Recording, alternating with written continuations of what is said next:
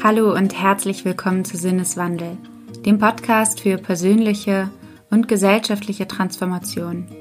Mein Name ist Marilena Behrens und ich freue mich, dich heute begrüßen zu dürfen.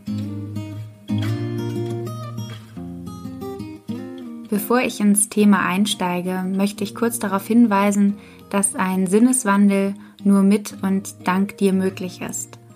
Als Mitglied auf Steady ermöglichst du meinem Team und mir die Finanzierung und damit auch die Produktion des Podcasts, der vor allem nur so werbefrei bleiben kann. Als Mitglied nimmst du außerdem automatisch an Verlosungen teil. In dieser Folge verschenken wir das Buch Haben oder Sein von Erich Fromm. Wenn also auch du Mitproduzentin des Podcasts werden möchtest, gehe einfach auf steadyhq.com slash Sinneswandel oder etwas einfacher, schau in die Show Notes, dort habe ich dir alles verlinkt.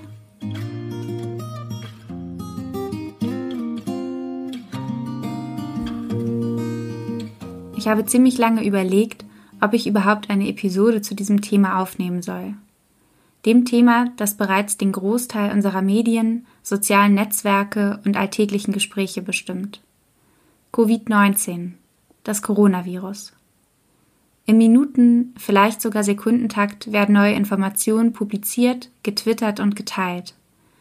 Die stetig steigenden Zahlen der Infizierten, die sich mittlerweile beinahe über den gesamten Erdball erstrecken. Schon längst geht es nicht mehr um eine Abwendung der Pandemie, sondern vielmehr um die Verlangsamung der Ausbreitung. Mit dem Hashtag Flatten the Curve versuchen derzeit viele darauf hinzuweisen, dass der Virus nicht auf die leichte Schulter genommen werden kann und darf. Ich gebe an dieser Stelle offen und ehrlich zu, dass ich zu Beginn, als das Coronavirus sich vorrangig in China auszubreiten begann, zu jenen gehörte, die die mediale Berichterstattung als übertrieben abtaten.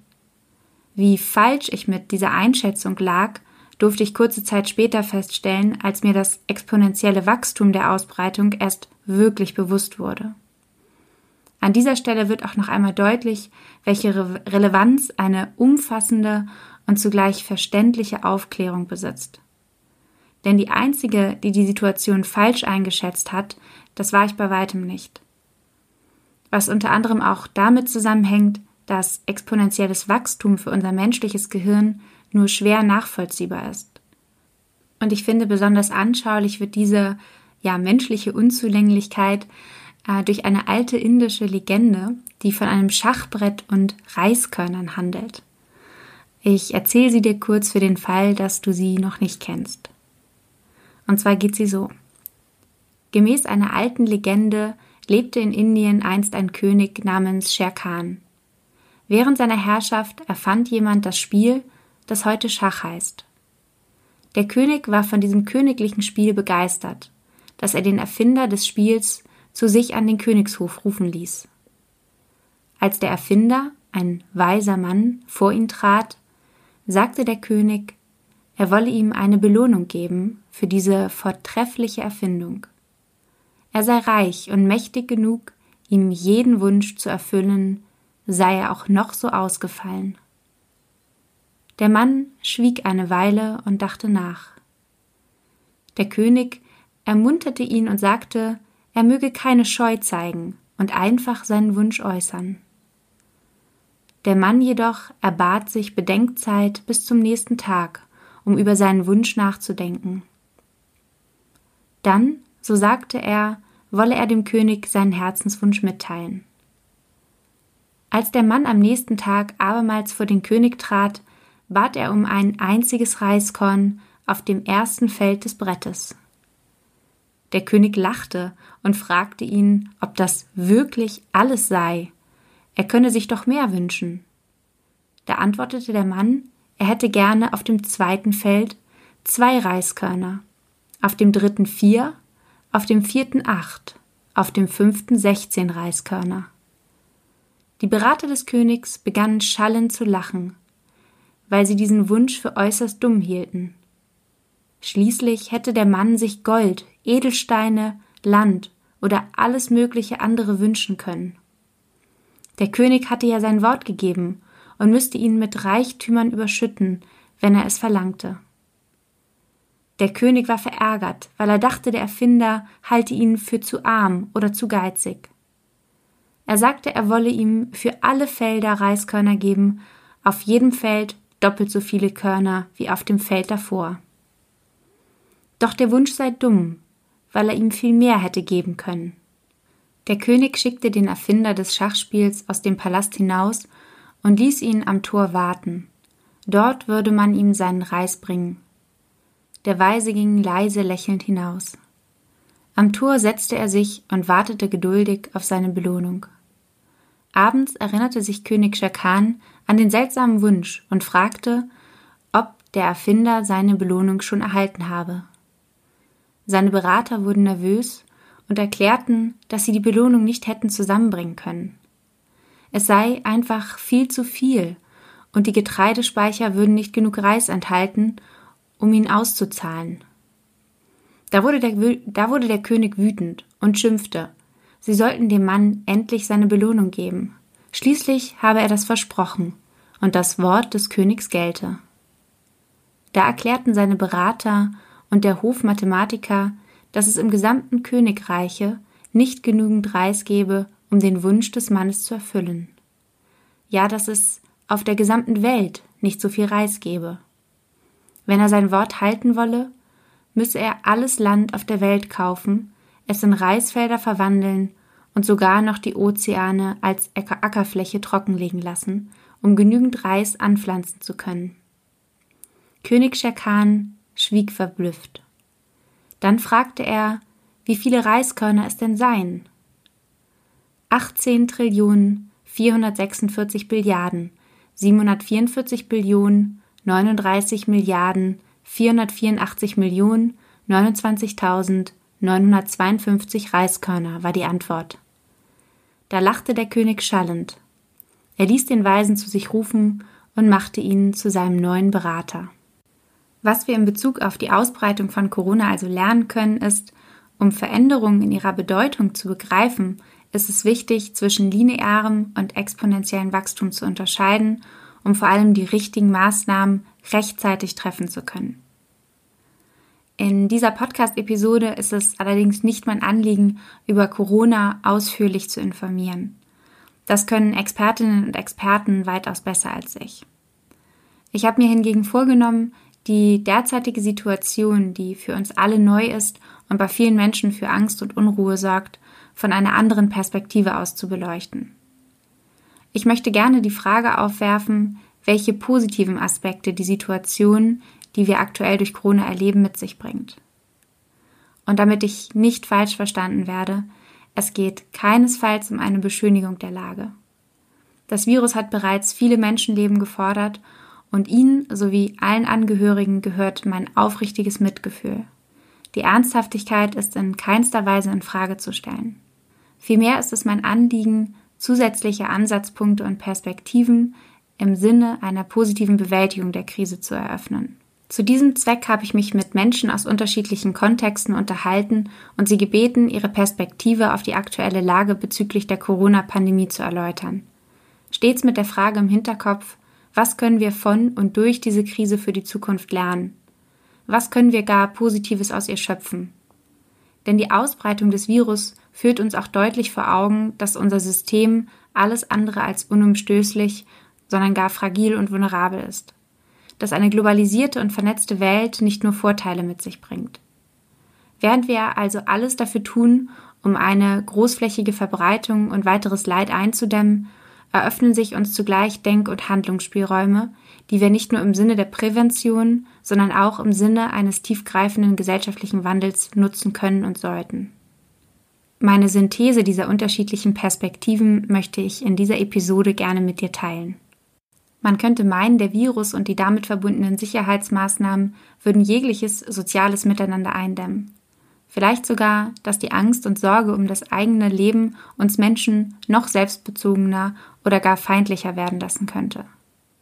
Die Bilder leerer Toilettenpapierregale durch Hamsterkäufe könnten diesen Glauben zumindest befeuern.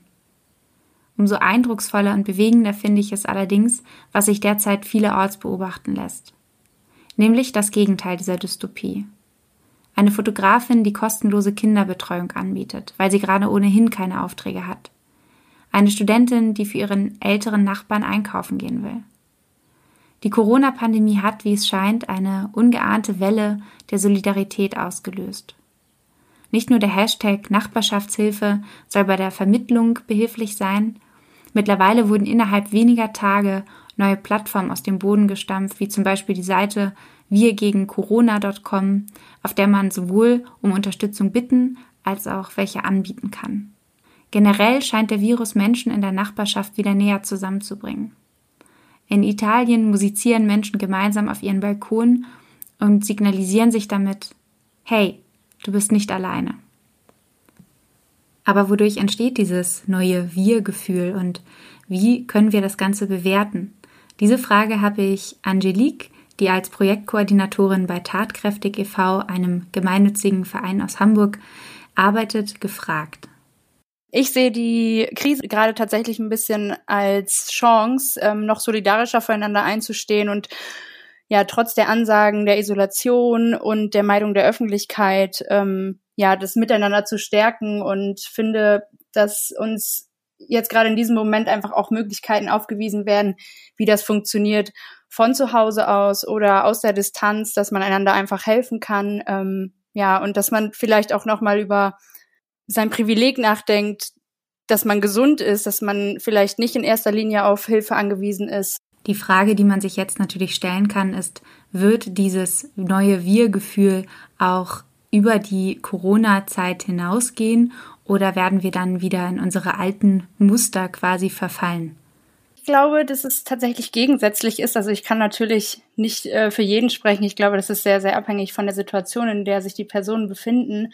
Aber ich glaube und ähm, sehe das immer wieder durch ehrenamtliche Einsätze, dass ähm, man gerade, wenn man merkt, dass man helfen kann, die Freude äh, in den Augen sieht oder ich weiß nicht, jetzt ähm, wird es ja alles mehr oder weniger über Telefon stattfinden und so weiter, aber dass man merkt, äh, wenn Dankbarkeit da ist, ähm, was man doch erreichen kann, wenn man ähm, sich ein bisschen aus seiner Comfort Comfortzone quasi raustraut. Ähm, deswegen glaube ich, dass da doch viele Menschen ja, dahin bewegt werden, doch was zu tun und auch im Nachhinein Solidarität mit anderen mitzufühlen. Solidarität und Mitgefühl sind das eine. Die Krise macht zudem aber auch deutlich, welche Berufe wirklich unerlässlich sind für uns als Gesellschaft und die wir gegebenenfalls in der Zukunft auch mehr wertschätzen sollten. Abends um 21 Uhr wurde in den letzten Tagen häufig geklatscht für Menschen, die gerade vor allem in den Care-Berufen sehr, sehr hart arbeiten. Und ich habe Angelique gefragt, wie sie dazu steht. Ich finde äh, dieses Zeichen der Solidarität auf jeden Fall sehr, sehr schön. Wir waren gestern auch hier am Fenster und haben mitgeklatscht ähm, und es war sehr schön zu sehen, dass dann doch ähm, sehr, sehr viele wurden, sehr laut wurde und man weiß, okay, man ist wir, wir sind alle zusammen da und wir, wir wertschätzen diese Menschen. Ähm, und ich glaube, dass es auch das zu einem Umdenken führt.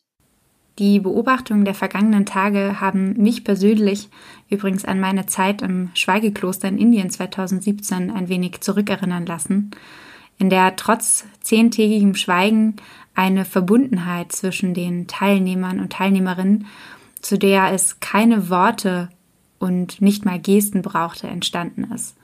Eine Herzenswärme und ein geistiger Bund ist zwischen uns entstanden, weil wir innerlich wussten bzw. gefühlt haben, dass wir dasselbe durchmachen, dass wir mit uns ringen, manchmal traurig oder uns gar einsam fühlen, dass wir uns nach Nähe und Verständnis sehen. Und allein diese Gewissheit, nicht allein zu sein, hat unglaubliche Kräfte freigesetzt und sich ja wie ein warmer Mantel in kalten Tagen um uns gelegt. Und als diese zehn Tage vorbei waren und wir uns, obgleich wir uns nicht kannten, in die Arme gefallen sind aus Glück und Erleichterung, wurde mir erst ja wahrlich bewusst, welche Verbindung zwischen uns Menschen besteht, die wir im hektischen Treiben des Alltags kaum mehr wahrnehmen. Apropos hektischer Alltag.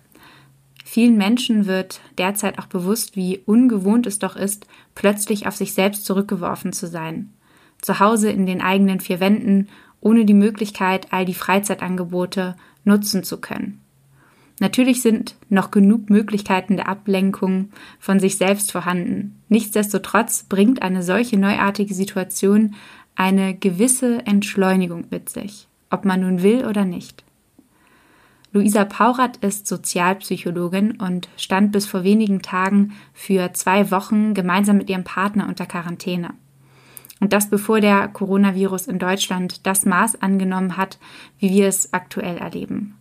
Sprich, sie war zu Hause in der Isolation, während draußen das normale Leben und der Alltag wie gewohnt weiterging. Luisa selbst berichtet, dass die Zeit gewiss nicht immer leicht war, sie aber dennoch auch aus dieser Erfahrung etwas gelernt hat über sich und das Leben. Am Anfang ist das noch relativ spannend und man guckt irgendwie Nachrichten und versucht so dieses Geschehen zu verfolgen und schaut, was passiert jetzt. Und irgendwann kehrt halt so eine Form von Ruhe ein.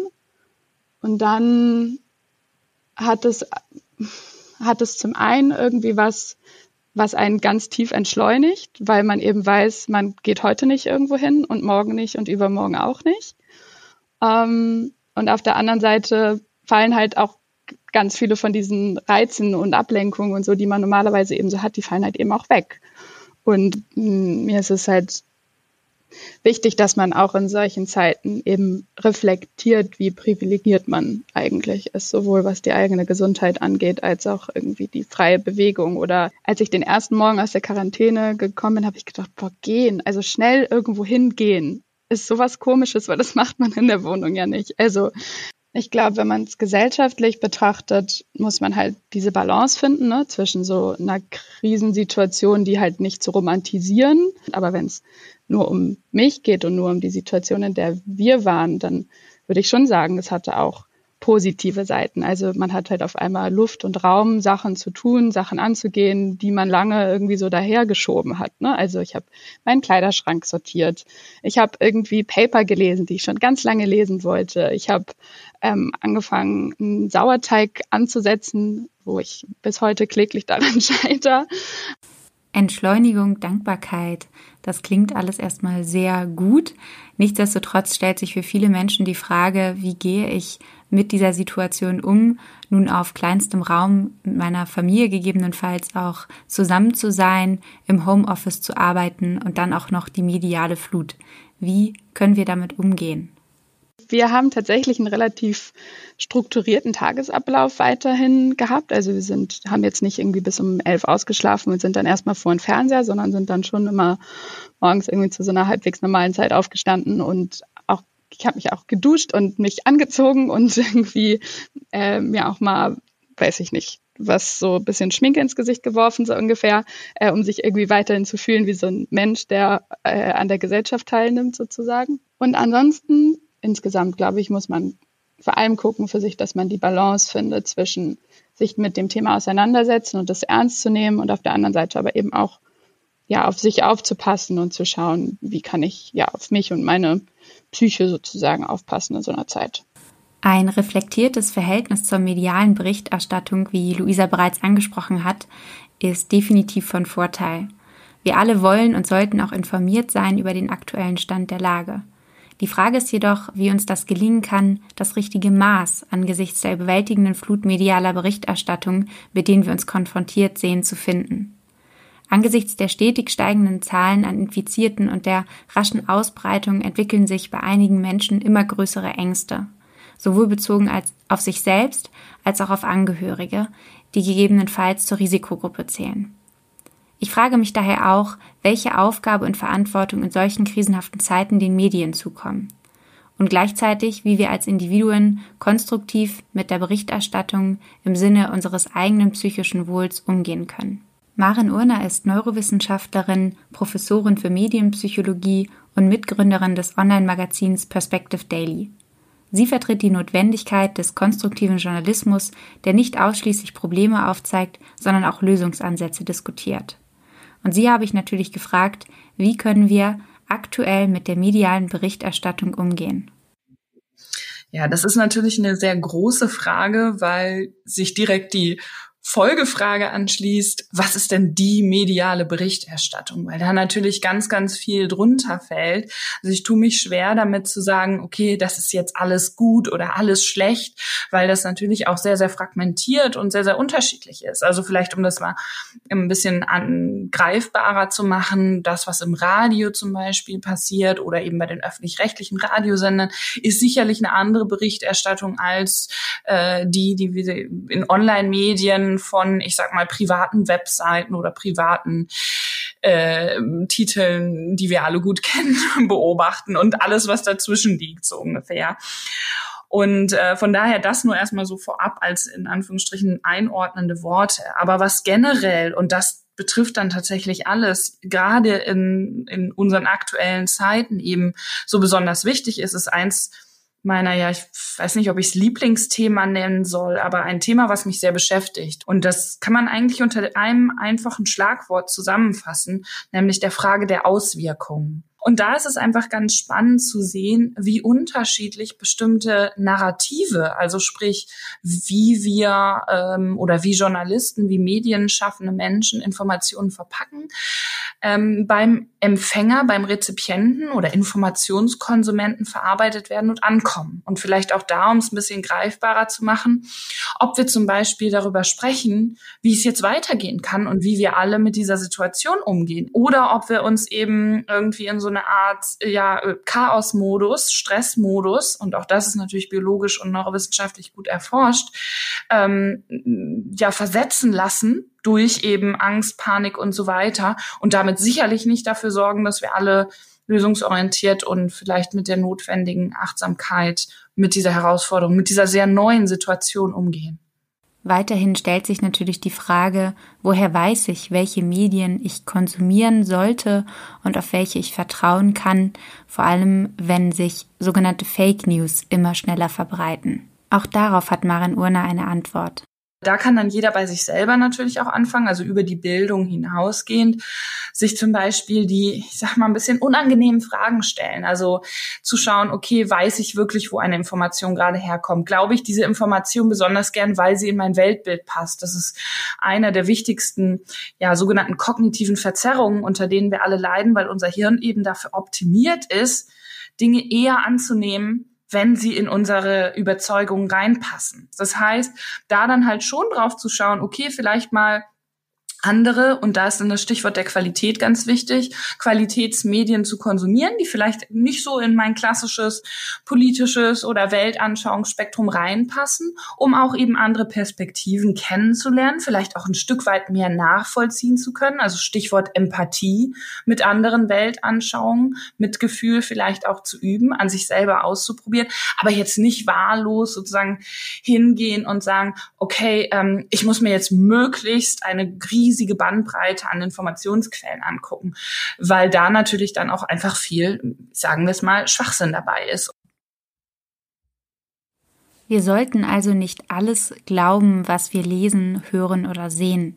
Allerdings müssen wir doch an irgendetwas glauben, um solche Zeiten wirklich auch bewältigen zu können.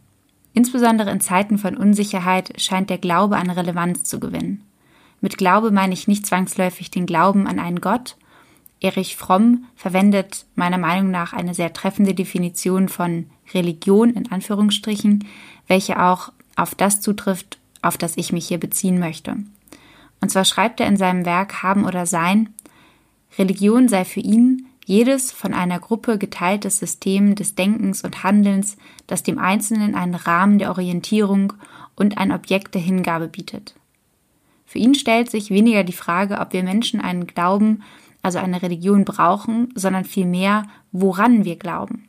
Fromm zufolge brauchen wir ein solches Objekt der Hingabe, um unsere Energien in eine Richtung zu lenken, um unsere isolierte Existenz mit all ihren Zweifeln und Unsicherheiten transzendieren und um unser Bedürfnis, dem Leben einen Sinn zu geben, erfüllen können. Ist die Situation, in der wir aktuell stecken, vielleicht auch ein guter Moment, um wieder einen neuen Glauben zu schöpfen? Ist dieser vielleicht sogar notwendig, um eine solche Krise bewältigen zu können? Julian Sengelmann ist unter anderem Theologe, Schauspieler und Autor. Und ich habe ihn gefragt, welche Notwendigkeit und Relevanz er in solchen Zeiten für den Glauben sieht. Also erstmal ist das ja ein schöner, schöner Aufschlag für das Buch, was ich geschrieben habe. Und ich glaube, ja, Kirche, nein, Fragezeichen. Also äh, Glaube und Kirche gehören ja nicht zwangsweise zusammen. Ne? Ähm, ich freue mich immer als jemand aus der Kirche, wenn Glaube in der Kirche auch Platz hat. Aber die Fromm-Definition geht ja von einem funktionalen Religionsbegriff aus. Ne? Also Religion ist ein, ein Schema, was eine Orientierungsmöglichkeit gibt, die nicht nur gebunden ist an innerweltliche Dimensionalität oder sowas. Ne?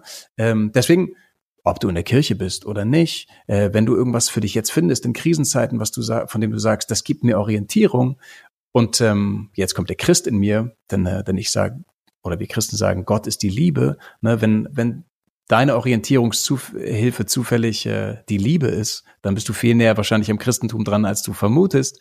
Ähm, aber dann ist das doch schön, so ne? Also ich glaube, in solchen Zeiten geht es darum, dass wir dass wir Nächstenliebe tatsächlich mal leben, so und äh, ob du dafür in der Kirche bist oder nicht. Ne, die Menschen, die jetzt so eindrucksvoll ihre Solidarität im abgeriegelten Italien oder in Madrid von äh, zeigen, wo sie ganze Häuser schluchten miteinander Hoffnungslieder singen oder sowas oder wo die Solidarität feiern und große Transparente aufhängen und äh, und all den Pflegekräften danken. Das ist ja, da hast du ja Liebe als Orientierung, ob das für die innerweltliche Liebe ist oder Liebe als übergeordnetes kompassartiges Gerüst. Äh, Glaube ist ein Kompass für dich.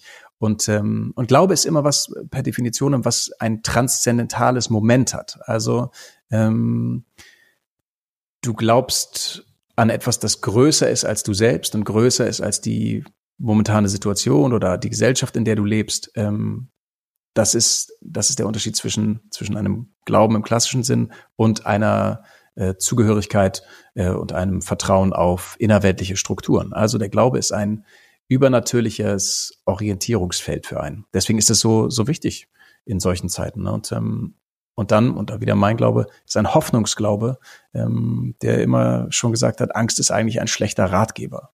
So, und beides zusammen kann einem ja Orientierung geben in solchen Zeiten die Frage nach dem Kontrollverlust, den wir jetzt spüren, ne, ähm, das ist ja eine, die uns, die uns wahnsinnig macht. Uns, äh, wir haben, wir haben die letzten Jahrzehnte danach, also nach dem, nach dem Modell, nochmal in der westlichen Welt nach dem Modell gelebt, äh, was so Soziologen wie Ulrich Beck als ähm, Individualisierungsprozesse bezeichnet haben. Ne? Also uns wurde gesagt, ähm, je mehr Wahlmöglichkeiten ihr habt, desto größer ist der Ausdruck von Freiheit, den ihr verspürt. Ne? Also ihr könnt alles, alles selber sein und alles selber kontrollieren. Und je mehr wir selber kontrollieren, desto glücklicher sind wir eigentlich. Deswegen geht diese Kontrollverlustsituation jetzt so ein bisschen Hand in Hand mit so einem komischen Gefühl, dass man eigentlich jetzt unglücklich ist, ne? dass man irgendwie hier rumtigert. Ähm, und das ist ja nur verständlich, denn wir, wir sind anders groß, groß geworden. Trotzdem liegt jetzt in dieser Zwangssituation, in der wir ja sind, ne, denn ich bin kein Freund davon, Freiheiten zu beschneiden, aber in dieser Zwangssituation, in der wir jetzt sind, liegen natürlich viele Momente, in denen man ähm, in denen man wieder irgendeine Form von Schönheit entdeckt. Ne? Also ich weiß nicht, und das sage ich fast ein bisschen betroffen, ähm, wann ich das letzte Mal so regelmäßig äh, alle Mahlzeiten mit meiner Frau und meiner Tochter eingenommen habe. Ne? Überraschenderweise total nette Mädels, äh, habe ich jetzt wieder festgestellt, sind, sind echt cool. Äh, hatte ich vorher nicht so, weil ich einfach wahnsinnig viel unterwegs war und, äh, und viel auf Lesungen oder Konzerten war oder gedreht habe. Ähm, so, ne, also ähm, wir müssen jetzt damit umgehen lernen, dass wir dass wir nicht alles in der Hand haben und dass das nicht gleichbedeutend ist mit wir, wir haben jetzt in irgendeiner Form versagt oder sowas, sondern wir können jetzt in dieser Situation einen Perspektivwechsel vollziehen, der vielleicht auch mal heilsam sein kann, wie wir Theologen sagen würden.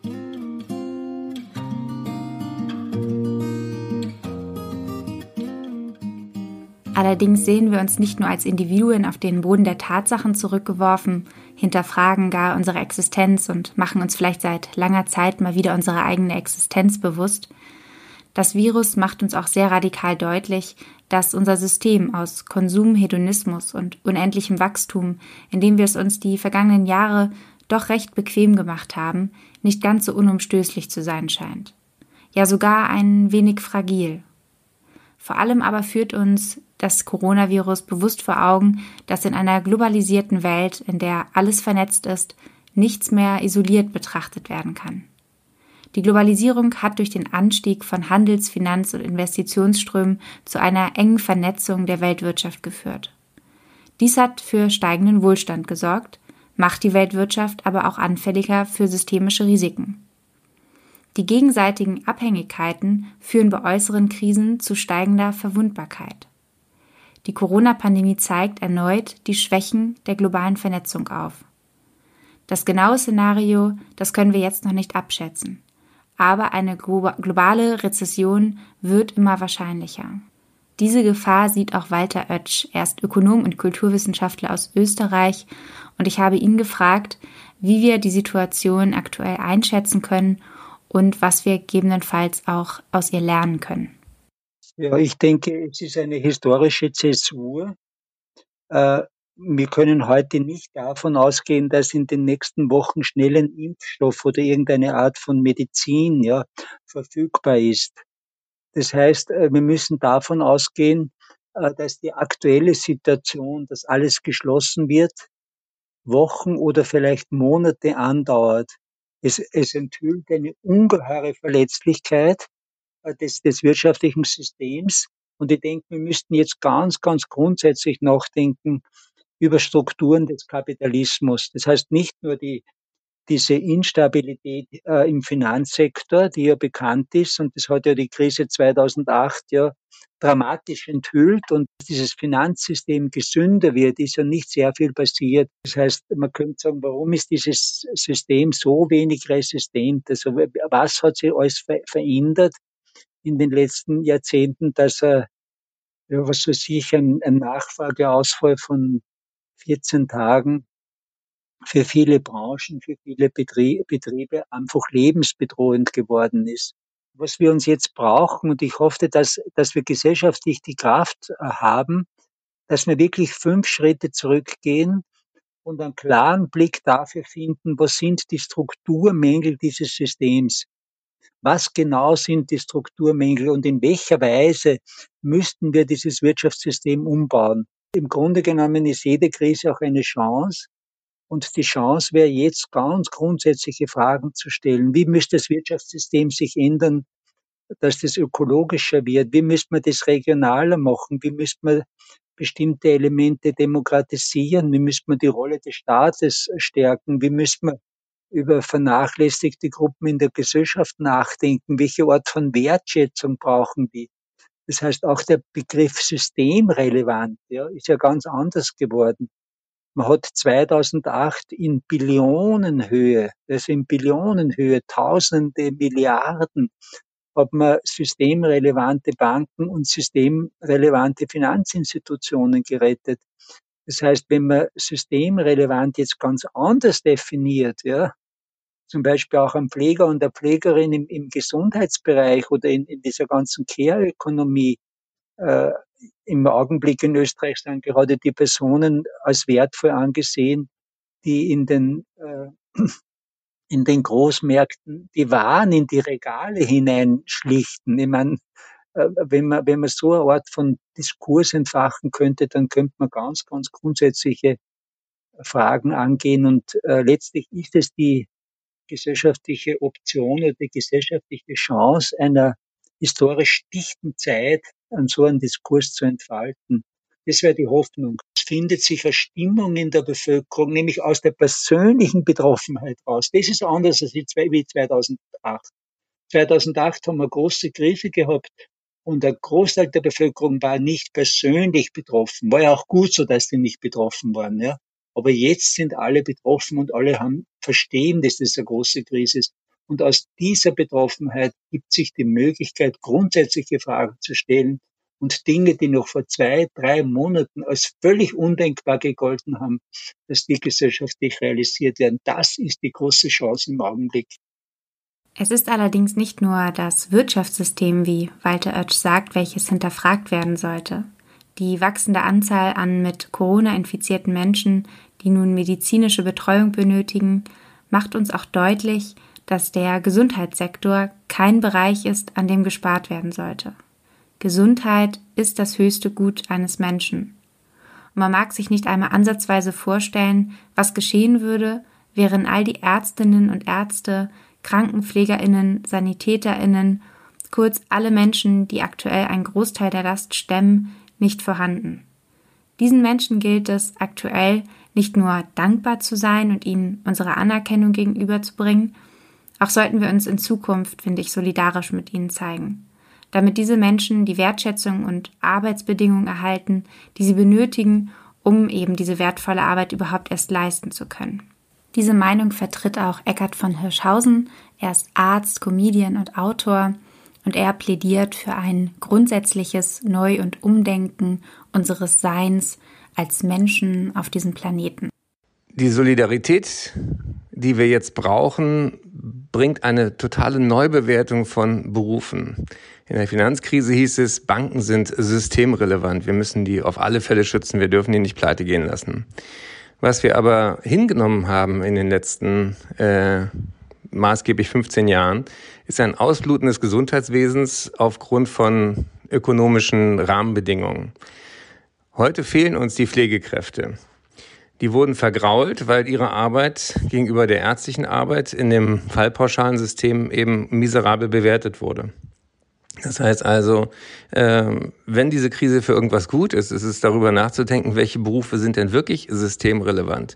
Wie stellen wir eine Grundversorgung sicher? Sollen wir das einem Markt überlassen oder nicht?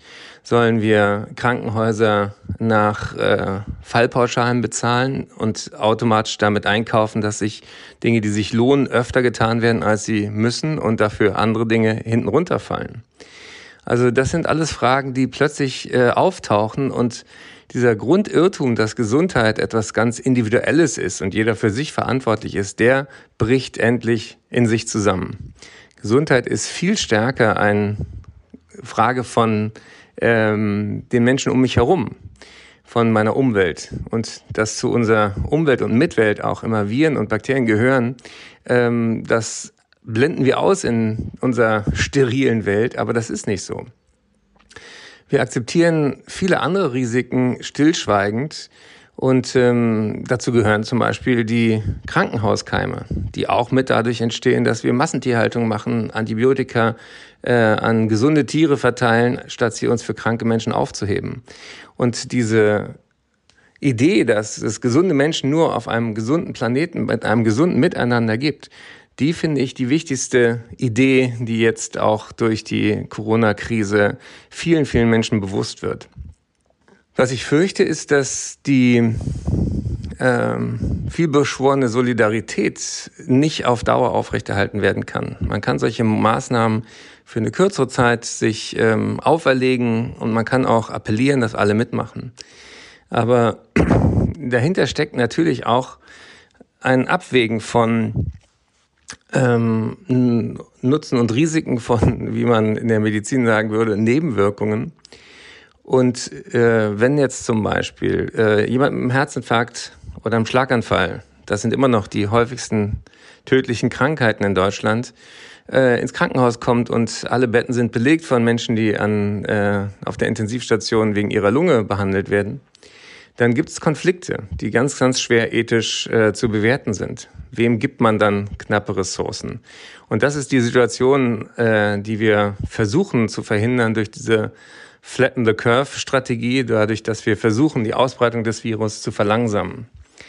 Psychologisch ist das schwierig, äh, die Menschen dazu zu ermuntern, weil jeder Einzelne denkt, mein Risiko ist doch minimal und mein Beitrag ist auch minimal. Aber in der Summe machen eben viele, viele kleine Beiträge einen großen Unterschied. Den sehen wir aber nicht sofort. Wir werden nicht sofort sehen, dass äh, die äh, Infektionszahlen runtergehen. Vielleicht in zwei Wochen, vielleicht in drei Wochen wissen wir, ähm, was das gebracht hat. Und wir wissen es auch nicht definitiv, weil wir keine Kontrollversuche machen können und nicht wissen, wie wäre die andere Variante gewesen. Das heißt also, die Bilder die aus Italien uns erreichen, ähm, die könnten auch in Deutschland Realität werden, auch wenn wir besser vorbereitet sind und sozusagen zwei, drei Wochen Vorsprung haben. Und ähm, das sind so die Fragen, die im Moment äh, plötzlich auftauchen und wo ich ähm, im Moment natürlich noch nicht sagen kann, ob diese Herausforderungen, die im Moment viele Ärzte sehr, sehr ernst nehmen und diese Woche ernster nehmen als die Wochen zuvor, ob wir die bewältigt kriegen und ob wir daraus lernen. Ich wünsche es mir von Herzen. Ich hoffe, dass das, was ich mit der Symbiose der unterschiedlichen Perspektiven auf die Corona-Pandemie beleuchten wollte, deutlich geworden ist. Es geht mir keinesfalls um eine Beschönigung der Situation, die für viele Menschen großes Leid bedeutet. Zugleich bin ich mir bewusst, dass ich aus einer ziemlich privilegierten Situation heraus diesen Beitrag, diese Folge erstellt habe. Als junger, gesunder, alleinstehender Mensch, der größtenteils weiterhin aus dem Homeoffice arbeiten kann, liegt mir nichts ferner als anderen Menschen, die durch Corona vielleicht sogar in prekären Verhältnissen leben oder große Verluste erleiden, einen angemessenen Umgang mit dieser Situation nahebringen zu wollen. Mein Anliegen ist es, wie ich bereits eingangs versucht habe zu erläutern, dass wir diese Zeit trotz des Leids auch als Möglichkeit begreifen können, unser tägliches Sein und Tun zu hinterfragen. Als Einzelne wie auch als Gesellschaft. Wie wir miteinander umgehen mit uns selbst, anderen Menschen und der Natur. Worauf wir Wert legen, was uns wichtig ist und was uns glücklich macht. In welcher Welt wir leben wollen. Ich möchte mich an dieser Stelle natürlich auch fürs Zuhören bei dir bedanken. Wenn die Folge dir gefallen hat, dann teile sie gerne mit anderen Menschen. Und natürlich würde ich mich sehr freuen, wenn auch du Mitglied wirst und damit einen Sinneswandel möglich machst. Alle Infos findest du dazu wie immer in den Show Notes und auf meiner Website marilenabehrens.de slash podcast. Ansonsten freue ich mich, wenn wir uns schon bald wieder hören bei Sinneswandel, dem Podcast für persönliche und gesellschaftliche Transformation. Bleib gesund! Música